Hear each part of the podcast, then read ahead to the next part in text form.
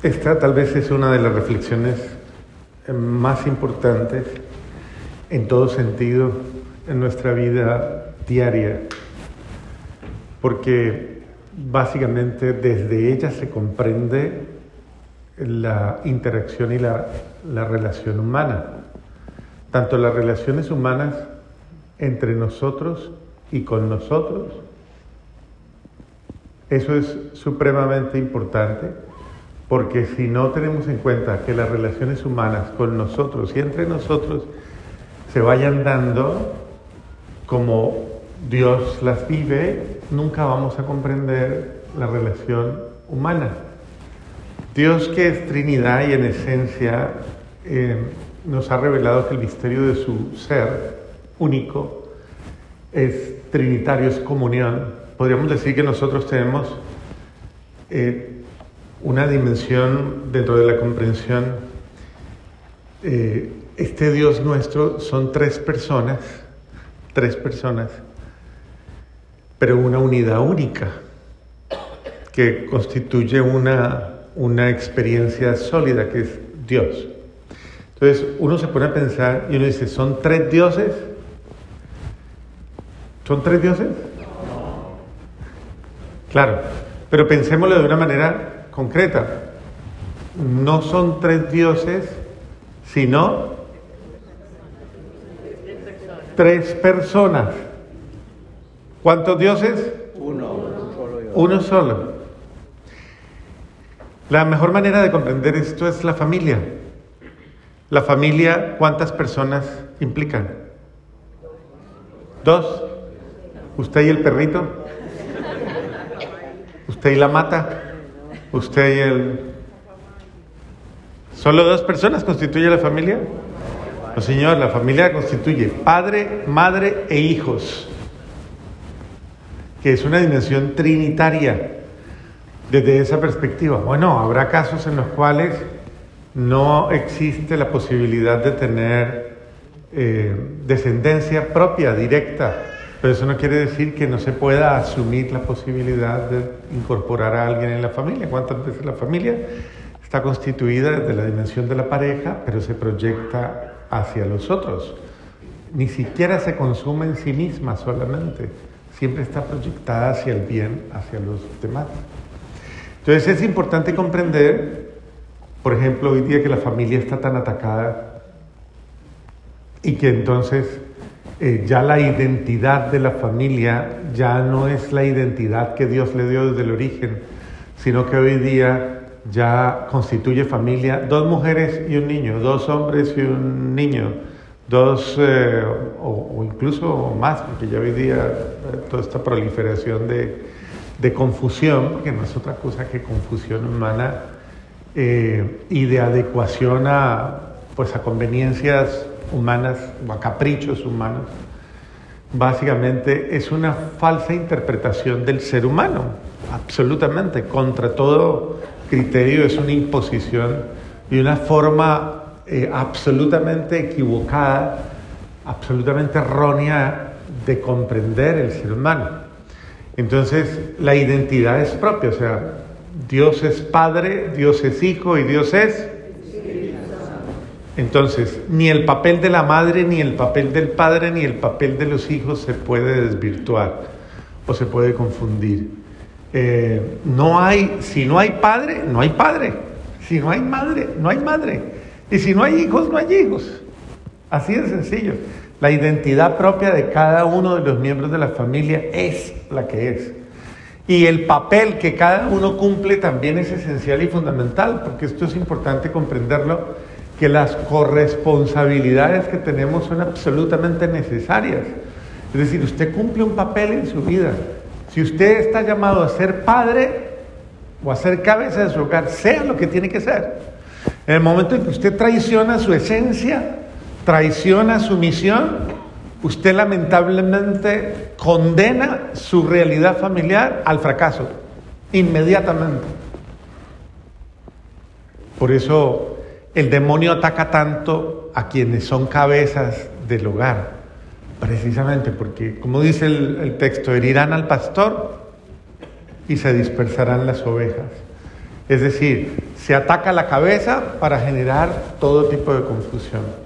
Y de esta manera la mujer debe también ocupar su papel dentro de... Y son roles absolutamente diferentes, roles absolutamente diferentes, aunque eh, van hacia lo mismo, los roles son diferentes. Y en este sentido, esos son los excesos y los abusos del machismo y los excesos y abusos del feminismo. Pero ahora también estamos en los excesos y abusos de, de eso que, que se llama, exacto, cualquier cosa rara. Eso que se llama libertad, ojalá fuera libertad, eso es pura... Eh, más que libertinaje, confusión, o sea, eso es ya pérdida del sentido. De... Entonces, entendamos claramente que nosotros debemos defender la familia defendiendo nuestra posición en el hogar, siendo lo que debemos ser. Entonces, tanto la madre como la mujer no puede perder su papel en el hogar ni el esposo perder su papel en el hogar. Y los hijos deben, deben cumplir humildemente su papel dentro del hogar para poder algún día proyectarse como padres y como hijos, porque nadie da de lo que no. Entonces, si una persona no se ha formado dentro de un hogar que le ha dado las bases y los cimientos para poder constituir un nuevo hogar, ya esa célula que nace es cancerosa. y ya contagia absolutamente todo el cuerpo místico, todo el cuerpo social, todo el cuerpo de la iglesia. Entonces, defender la familia es defender la sociedad, es defender al hombre, su presente, su futuro, todas las realidades. Es importante defender y proteger la familia, porque la familia es una célula esencial y fundamental, así como el Padre, el Hijo y el Espíritu Santo es una célula esencial de vida en la cual cada uno de los tres elementos es el que es, como es, tiene una identidad propia, es fiel a, y busca la comunión, busca la unión, busca, tiene unidad de propósitos, unidad de ideales, unidad de realizaciones.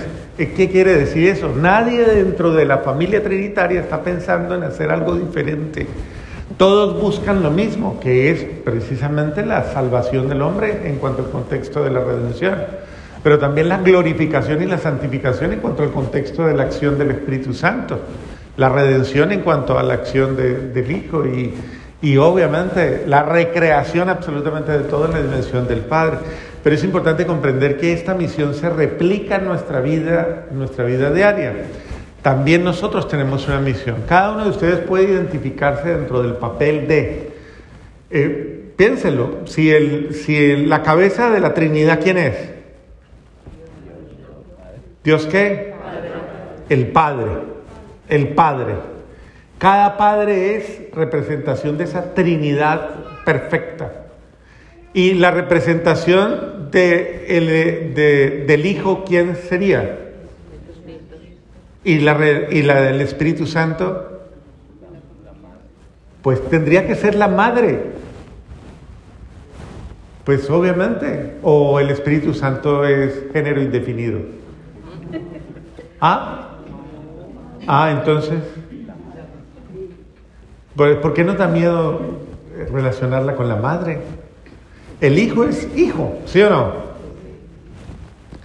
Y en este sentido podríamos decir, el Espíritu Santo y la plenitud del Espíritu Santo se relaciona de una manera especial con la acción de Dios en una criatura perfecta a la que le ha dado la posibilidad de, de encarnar al Hijo. Y, pero es la acción de quién? ¿De quién? Del Espíritu Santo, no Dios Padre. Dios Padre hace lo que le corresponde, el Espíritu Santo hace lo que le corresponde. Y de una manera especial, la Virgen María ha permitido que el Espíritu Santo se revele y se manifieste absolutamente en ella. Pero entonces es importante porque el Espíritu Santo está relacionado con la fecundidad, con la creación, con el ser de las cosas. Recuerde claramente. Y en este sentido, una mujer debe ser llevada por la luz del Espíritu Santo, por la acción del Espíritu Santo en su vida. Y desde esta perspectiva, nunca perder el norte. Y bueno, eso es importante. Por otro lado, hablemos un poquito de San Bonifacio, que me parece muy importante que recojamos una vez más también lo que San Bonifacio hace, que es la defensa de la fe, de una fe que se ha perdido, de una fe que se ha paganizado y de una fe que se ha desvirtuado. Acuérdense que él básicamente lo que hizo fue poner en su lugar y desmontar la mentira y la falsedad de los dioses eh, escandinavos, Odín, eh, Thor eh, y todos estos dioses escandinavos, pues que en algún momento determinado eh, dentro de la concepción de ellas requerían incluso sacrificios humanos y requerían pues unas condiciones bien, bien en contra del ser humano. Y entonces él lo que hace es liberar precisamente al pueblo de esa falsa ideología o de esa falsa mentalidad de los dioses paganos. Y lo que hace es sembrar el cristianismo sembrar el cristianismo en los corazones humanos. Y por eso da signos de liberación y signos de, de, una nueva fe, de una fe pura, de una fe limpia, la cual incluso defiende con su propia vida. Acuérdense que él fue martirizado precisamente eh, cuando eh, lo asesinan de una manera violenta. Eh, pero pues él pone como defensa la palabra de Dios y aún la palabra misma la atraviesan y, y, muere mártir. Tiene el honor de morir mártir, unido a la sangre de Cristo. Pero replanteó absolutamente la historia de todos estos pueblos paganos, trayendo de una manera especial, sobre todo en Alemania, la fe, precisamente de la fe católica.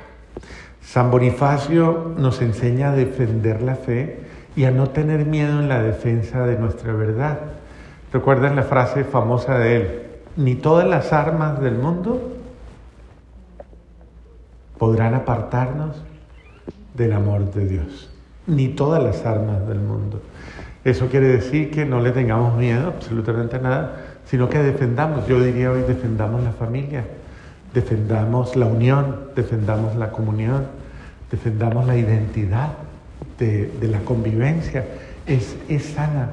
Toda persona que actúa en contra de la unidad es, como lo dice el apóstol San Juan, de una manera más profunda, dice es un anticristo. Sí saben ustedes, ¿no? Que San Juan dice, todo el que es enemigo de Cristo es un anticristo. ¿Y quién es el que es enemigo de Cristo? el que es enemigo de la unidad familiar, de la unidad de los hombres. Entonces, por ejemplo, le voy a dar muestra de anticristos. Un chismoso es un anticristo.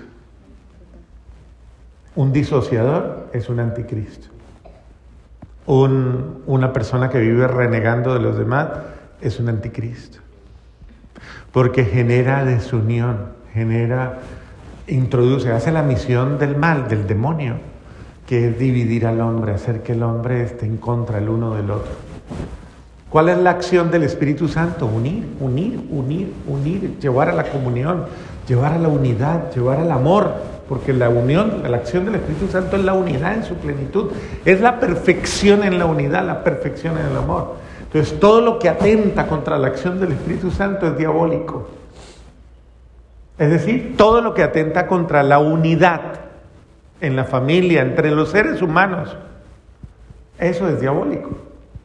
Entonces cuando yo vivo odiando a una persona, cuando yo vivo maldiciendo, cuando yo vivo renegando a una persona, hablando mal de las personas, yo estoy actuando sirviéndole al mal.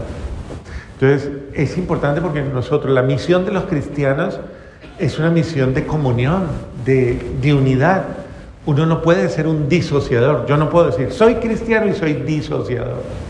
Hablo mal del jefe, hablo mal de todo el mundo, hablo mal de eh, del marido, habla mal de la esposa, habla mal de los hijos, habla mal de la suegra, habla mal de los cuñados, de las cuñadas, habla mal de todo el mundo, del vecino, de la vecina, de todo el mundo. Usted es un anticristo. Porque el reino del mal vive en usted. En cambio, si usted une, si usted llama a la comunión, al perdón, a la reconciliación, al cariño, a la unidad, al amor, usted es un apóstol de Dios, un instrumento de Dios para llevarla a vivir esa comunión en el amor que es la comunión en la unidad trinitaria. Amén.